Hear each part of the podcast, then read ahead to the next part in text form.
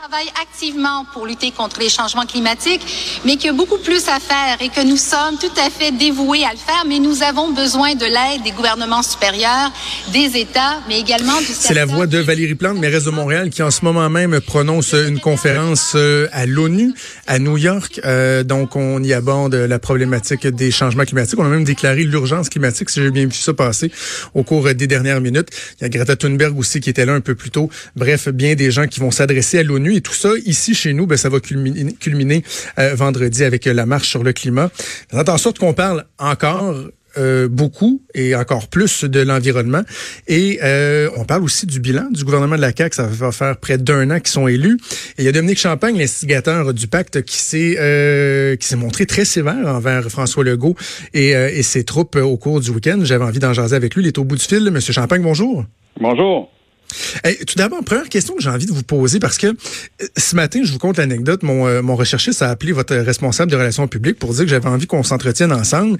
Et euh, elle s'est montrée surprise que je m'intéresse au climat. J'imagine qu'elle a déjà lu certains des textes que j'ai écrits ou m'a déjà écouté. Puis là, je me suis dit, ça m'a fait sourire un peu. Puis je me suis dit, c'est justement la première question que je posais à M. Champagne. Est-ce qu'on peut avoir des fois des questions, des, des réserves sur la façon de faire, sur la façon de véhiculer le message sans passer pour quelqu'un qui euh, se balance de, des changements climatiques et qui ne reconnaît pas l'importance de la situation? Moi, là, sincèrement, là, mon motto depuis des mois, c'est tous unis pour le climat. Je pense qu'on doit tous, la situation est à ce point critique, à ce point grave, qu'on doit tous se mettre ensemble. Et pour ça, c'est sûr que ça prend un chef d'orchestre. Alors, moi, là, je, je, je voyage à gauche et à droite euh, je voyage en, région puis dans les villes, puis euh, je, vais voir des écoles secondaires, puis je vais rencontrer des chefs d'entreprise, euh, les bureaux des ministres, des premiers ministres. Je pense que l'heure est vraiment grave. Si on croit dans la science, si on, si on a foi dans la multitude de rapports qui est sorti depuis un an, en fait, une semaine, on se souvient, une semaine après l'élection du gouvernement Legault, le 8 octobre, la, mhm. la CAQ est élue le 1er octobre. Le 8 octobre, c'est le rapport du GIEC qui sort et ça a l'effet d'une bombe qui va imposer à l'agenda médiatique et politique l'urgence climatique. Je pense que depuis ce temps-là, on, est assez au courant qu'on est dans un état d'urgence climatique. Maintenant, Là, ce qu'il faut faire, c'est se mettre tout le monde ensemble, vous, moi, qu'on puisse mettre un certain nombre de différents côtés, je pense, pour se dire comment on peut prendre le terreau par les cornes ensemble, puis faire en sorte qu'on atteigne les objectifs euh, que la science nous dit, c'est-à-dire il faut le grand défi là, c'est et c'est et c'est pas facile à relever, c'est diminuer de moitié nos émissions de gaz à effet de serre, donc dans l'usage du pétrole, du gaz, du charbon, d'ici les dix prochaines années, d'ici 2030. Il y a beaucoup d'autres choses qu'on peut faire, là, mais si on veut vraiment régler le problème, prendre le taureau par les cornes et, et, répondre à, à l'urgence de la science, là, c'est modifier nos comportements à l'égard du gaz, du pétrole. Il y a un certain nombre de gestes individuels que vous et moi, on peut porter. Je pense qu'il faut, faut pas déresponsabiliser les individus, mais en même temps, les citoyens, les hommes, les femmes ne peuvent pas prendre sur leurs épaules le sort du monde. Ça prend des, grands, des grandes politiques publiques, ça prend des grands gestes industriels importants. Et mhm. ça, là-dessus, moi, c'est un peu là-dessus que je dis cette semaine. Tu sais, François Legault, quand il est élu, il dit, au, dans les premiers jours de son mandat, il dit, on, le message a passé. On reconnaît là, que de ce côté-là, c'était pas notre fort. C'était l'angle mort. Même sa, mhm. sa ministre l'a reconnu en janvier. La première euh, ministre de l'Environnement a dit l'angle mort, l'environnement, c'est l'angle mort de la CAQ. Et moi, quand j'ai pris ma carte de membre de la CAQ, c'était pour aller contribuer au, au, au, Conseil national qui était en mode rattrapage sur l'environnement, en homme de bonne volonté. Quand je suis allé rencontrer le premier ministre Legault, la première chose que j'ai faite dans son bureau, c'est de lui dire, un, monsieur, monsieur Legault, si je suis là, c'est parce que je suis père de trois enfants, j'aimerais ça être capable de les regarder dans les yeux en 2030, d'avoir répondu à l'appel de la science. Et le deuxième geste que j'ai posé, c'est que je lui ai apporté une synthèse qu'un journaliste scientifique m'avait fait du rapport du GIEC.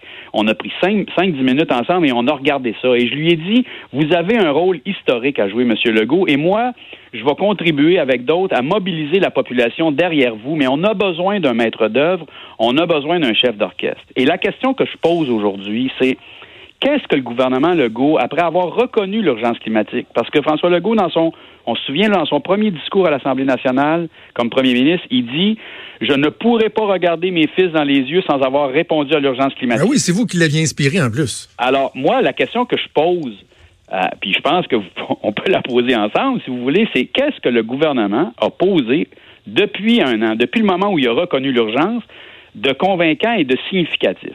On peut dire oui au budget, il y a des mesures pour les chars électriques. Oui, il y a un certain nombre d'investissements dans l'électrification des transports, du transport en commun. Mais autrement, le gouvernement, pour l'instant, ne nous a pas envoyé de signes convaincants, concrets, qui nous permet de croire qu'il prend la chose au, sérieux. Mais, mais Monsieur Champagne, Monsieur Champagne, j'étais là, moi, à Montréal, en tant qu'observateur des médias lorsque vous étiez là. Puis moi, j'avais souligné l'efficacité de votre présence. Parce que dans le contexte, les gens se disaient, bon, est-ce que Dominique Champagne va venir faire la leçon euh, aux gens de la CAQ ou leur chanter des bêtises ou quoi que ce soit? Puis moi, j'avais bien apprécié votre attitude, le ton. Euh, c'était c'était rassembleur et tout. Ça a été bien fait. Vous avez même mon petit macaron, j'aime mon premier ministre et tout. Et là, en fin de semaine, vous dites, est-ce qu'ils sont climato-sceptiques ou en tout cas, vous l'affirmez que ces gens-là sont climato-sceptiques? Et là, je regarde mon agenda, M. Champagne, puis je me dis, fait toujours mais juste quatre mois, là, c'était à la fin mai. on est à la mi-septembre? Je trouve que le, gasket qui a sauté un peu vite, non? non, mais regardons ce qui s'est passé depuis, depuis quatre mois, OK? Le, gouvernement, le parti au pouvoir est en mode rattrapage à l'environnement. Le premier ministre clôt cette fin de semaine-là en faisant un discours solennel où il prend un engagement formel devant tout le monde en disant Moi, je suis un gars de résultat. On est des pragmatiques. Il sort l'expression urgence pragmatique cette fin de semaine-là. Mm-hmm. Et il, il dit quoi? Il dit On va s'engager comme gouvernement à réduire de 40% notre usage du pétrole au Québec d'ici 2030. Et on va agir dans trois secteurs importants le transport, le bâtiment et l'industrie. Essentiellement, OK, pour ceux qui suivent le dossier de près comme moi, là, ce que le premier ministre fait cet après-midi-là au congrès de la CAC, c'est redire l'engagement que les libéraux avaient pris deux ans avant sur le 40 sur le pétrole, et il répète le plan directeur d'un organisme qui s'appelle Transition énergétique Québec, qui a pour mandat d'assurer 60% des réductions de GS au Québec. Alors, il, un, il nous dit rien de nouveau, mais moi, beau joueur cette fin de semaine-là, en sortant du Congrès, je, je, salue, je souffle dans la voile de François Legault, puis je dis, OK, le premier ministre a pris l'engagement. Je ne vais pas, je vais pas lui donner de jambette en lui disant, au fond, tout ce qu'il fait, tout ce qu'il a trouvé à nous dire en fin de semaine, c'est ce que les libéraux nous avaient déjà dit un an, puis deux mhm. ans auparavant. Un mois plus tard, et c'est pour ça aujourd'hui, je pense que euh, c'est légitimé de se demander, coudon, on est-il gouverné par des climato-sceptiques? Un an plus tard, dans des, un mois plus tard, dans des gestes concrets que le gouvernement a posés, le 25 juin, quand tout le monde est en vacances et que le monde euh, lise moins de nouvelles, d'une part, on s'occupe de remettre en cause la gestion du fonds vert, qui est une excellente chose avec laquelle tout le monde est d'accord. Mais par ailleurs, on enlève toute son indépendance à l'Institution Transition, Transition énergétique Québec. On repolitise ce projet-là, alors que c'est le seul, la seule institution gouvernementale qui est en action à ce moment-là. Et pour remplacer ça, par quel plan? Aucun plan. On n'a pas de plan. Le gouvernement n'a rien à nous mettre sur la table présentement. Alors que quand c'est le temps de dire le gazoduc, ça c'est un beau projet, puis on, on s'empresse d'envoyer notre ministre de l'économie intéresser des investisseurs à Toronto.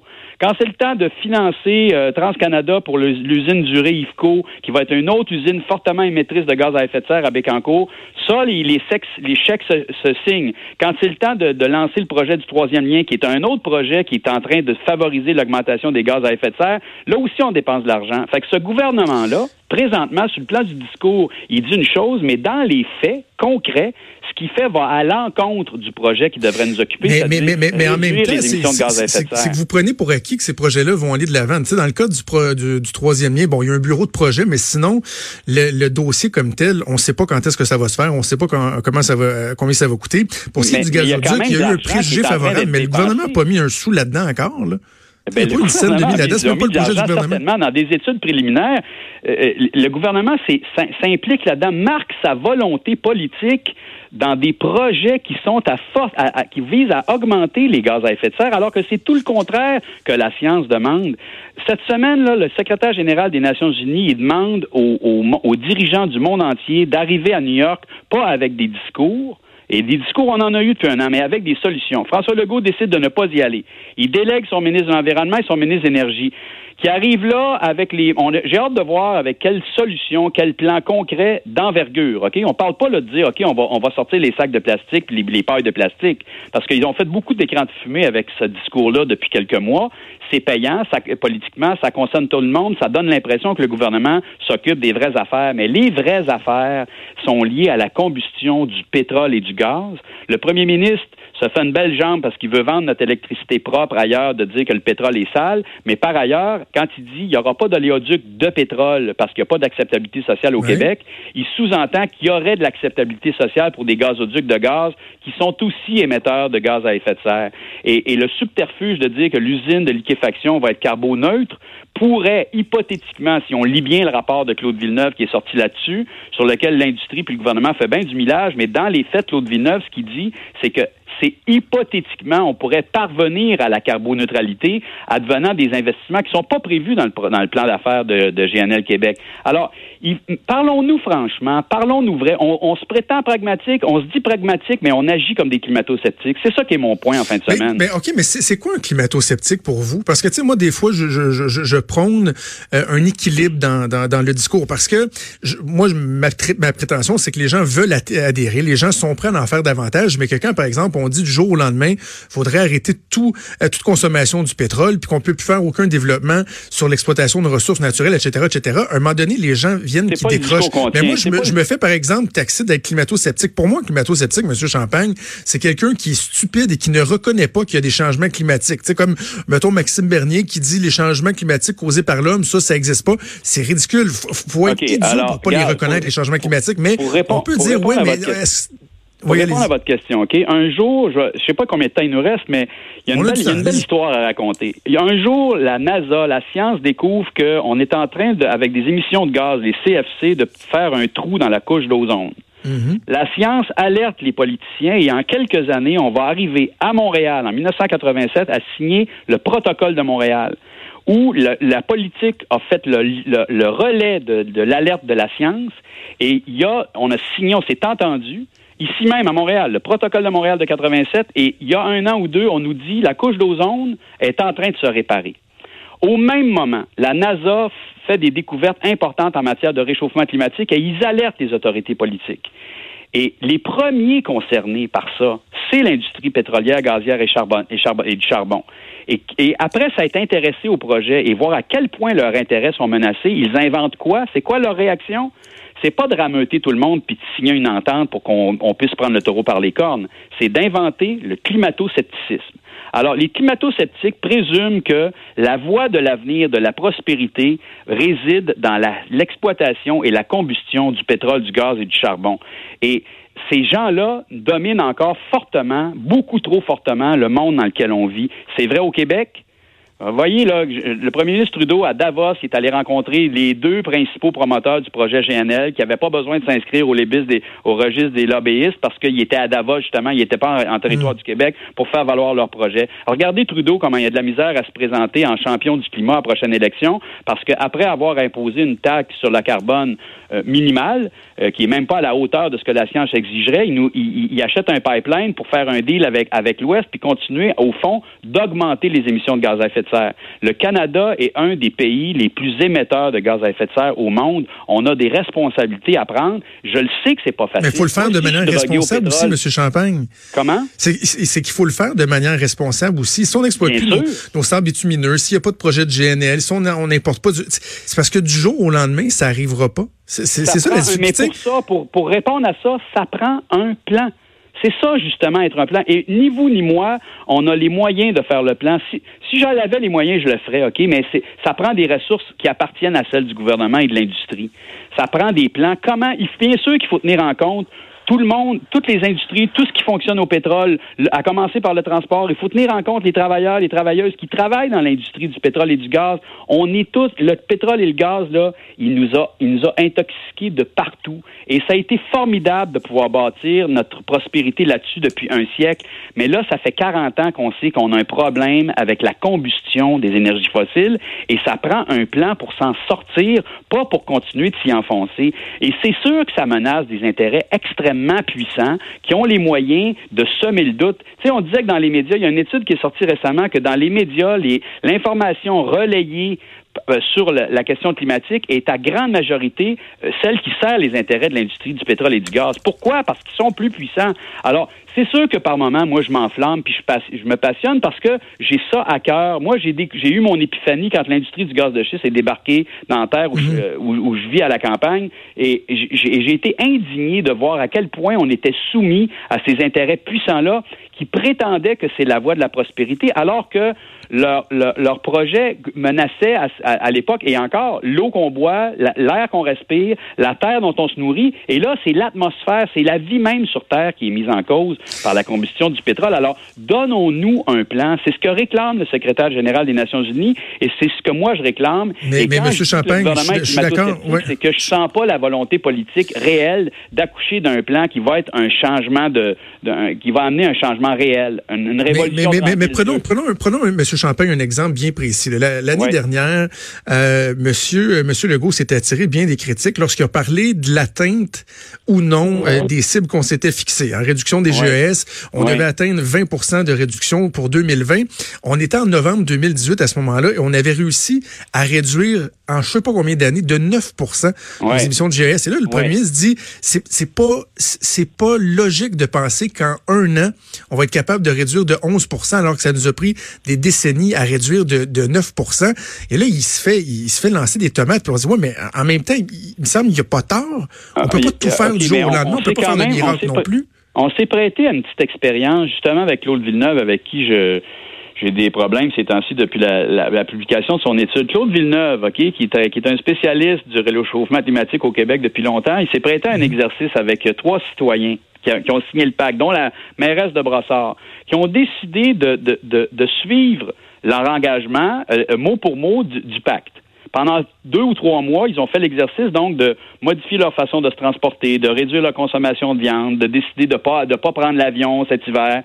Et ils ont à trois la conclusion de l'étude. C'est sûr, c'était du monde qui était médiatisé, donc ils ont eu, ils avantage à se forcer, mais la conclusion, c'est une expérience mais qui disait que si tous les Québécois avaient adhéré à ce genre de comportement-là, on aurait atteint nos, nos cibles pour 2020. Moi, ce que je dis, c'est que la volonté politique, si François Legault, au lieu de dire c'est la faute aux libéraux, on n'y arrivera pas en un an, comme on, parce qu'on n'y est pas arrivé en neuf ans, disait Hey, on a un défi à relever, on peut-tu se mettre tout le monde ensemble avec un certain nombre de balises, puis faire en sorte que dans le monde de l'éducation, dans le monde de l'agriculture, en économie, parce que c'est pas juste une affaire d'environnement, dans tous les secteurs de la société, on va faire en sorte que le Québec puisse répondre à l'alerte de la science et devenir carboneutre.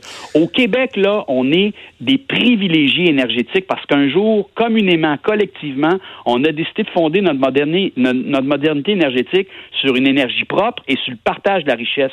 On est super bien positionné pour y arriver. Et aujourd'hui, à New York, tu as des pays comme le Maroc, comme la Gambie, comme le Bhoutan, qui, eux, peuvent prétendre qu'ils vont atteindre leur cible. Puis le Québec dit, ben non, on a du retard. Et c'est encore pire au Canada. Alors, mais, je pense qu'il y a moyen, on est légitimé de maintenir la pression.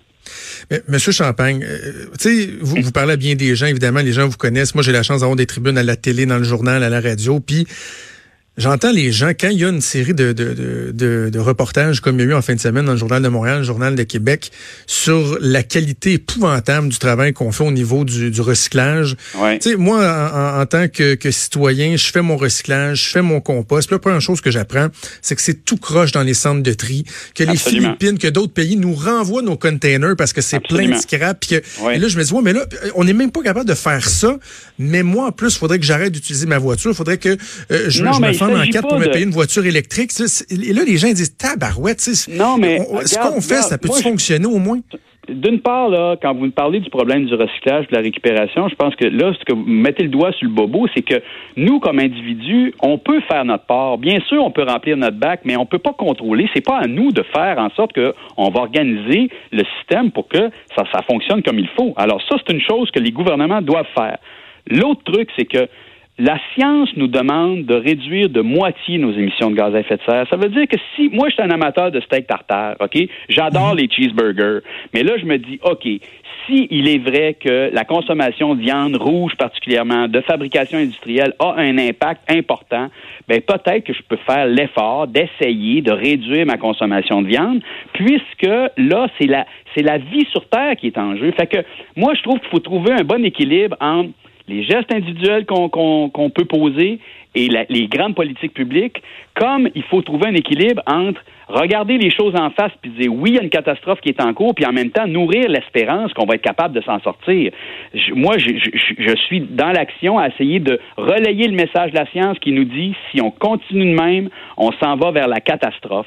Et au Québec, on a assez de potentiel entre nos mains, euh, énergétique et autres. On a un grand sens de l'innovation, de la coopération. On est quand même des privilégiés sur cette terre.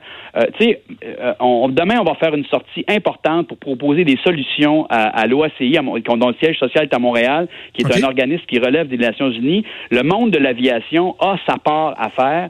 C'est important. Et là, pour l'instant, ils sont en, en, sont pas sur le radar de l'accord de l'accord de Paris. Et il y a trop d'opérations présentement de greenwashing tout azimut que c'est ça qu'il faut dénoncer plutôt que de donner des gens bêtes aux, pauvres écologistes, aux pauvres militants qui essaient de faire en sorte qu'il y ait un autre discours qui, puisse émerger en marge du discours qui nous dit que c'est le pétrole puis le gaz qui est la voie de la prospérité. Monsieur Champagne, la raison pour laquelle je voulais qu'on se parle aujourd'hui, c'est que moi, je pense qu'il faut, il faut plus s'unir que diviser. Absolument. Si vous et moi, on s'entend pas sur certains détails, sur comment y aller et à quel rythme, euh, j'aimerais ça que, puis là, je parle pas de vous, je parle plus des, des, gens qui sont derrière vous. Traitez-moi pas de climato-sceptique puis de return qui a un VUS. sais, Je le reconnais qu'il faut faire de quoi, mais allez me chercher puis tablons sur ce sur quoi on s'entend. Plutôt que de diviser. quand je vois un groupe, monsieur, juste un instant, monsieur Champagne, quand je vois un groupe, euh, c'est pas tous les groupes, mais un groupe qui a dit on veut pas que le ministre de l'Environnement soit là, Benoît Charrette à la marche, je me dis ben voyons, comment vous voulez que celui-ci porte votre message au Conseil des ministres, soit sensibilisé si vous l'excluez? il faut additionner plutôt que tu seras. Puis en fin de semaine, dans votre sorti contre le, gouvernement, j'avais comme l'impression que vous aviez abandonné sur le gouvernement. Avez-vous abandonné? Avez-vous encore votre carte de membre ou vous avez encore espoir de, leur faire entendre raison comme vous le souhaitez? Moi, j'abandonnerai pas. Je suis résolu, puis je suis résolu à parler à tout le monde, puis à agir en homme positivement, en homme de bonne volonté. Je pense que les gens peuvent pas dire que j'ai pas essayé depuis un an de contribuer positivement. J'ai incité les gens. Moi, j'ai utilisé tous les haut-parleurs que j'ai pu pour inciter les gens personnellement à se commettre pour mettre une pression sur les politiques, sur les, gouvernements, pour que les grandes politiques publiques à qui revient la part du lion, OK, dans les s'il y a des changements, si on atteint nos cibles, ça ne sera pas par la somme des gestes individuels, c'est parce qu'il y a des grandes politiques publiques, une volonté politique qui va s'être affirmée. Alors, Là, en fin de semaine, pour la une des rares fois, là, j'ai jeté un pavé dans la mort et je pense qu'il est mérité. Honnêtement, si on avait eu aujourd'hui à se mettre sous la dent des engagements concrets plutôt que de, de, de, virer euh, Transition énergétique Québec, puis de, de, en, échange d'aucun autre plan concret, puis là, on va, on va continuer à gagner du temps. Là. on, dit, on va dire oui, oui, on consulte, on consulte, comme on va essayer de prétendre que le projet de GNL va être carboneutre dans la liquéfaction. Mais là, la carte, alors la très bien qui est à forte émission à l'extraction du gaz dans l'Ouest, puis la combustion partout ailleurs dans le monde. Donc, on a des responsabilités à prendre et assurément, comme vous le dites, il faut s'unir. Le ministre de l'Environnement, moi, je l'invite à venir marcher. La marche vendredi, on l'a fait pour dénoncer l'inaction de nos gouvernements. Si, le, si le ministre de l'Environnement, Benoît Charette, considère que ça va lui donner plus d'autorité au Conseil des ministres de venir marcher avec ceux qui dénoncent l'inaction de son gouvernement à cet égard-là, il est, quant à moi, le bienvenu. Moi, je lui parle à Benoît Charette. La première fois que je l'ai rencontré, il donné son numéro de téléphone personnel mais on attend des résultats. C'est lui qui l'a la job, là. Fait que c'est lui. Tu sais, comme disait Dédé Fortin, passe-moi à pas m'en scorer des okay. Là, mais la carte, la gardez-vous? En un mot, la carte, est-ce que vous la gardez? Comment? La carte, la gardez-vous, la carte de membre? Tout à fait. Oui, oui.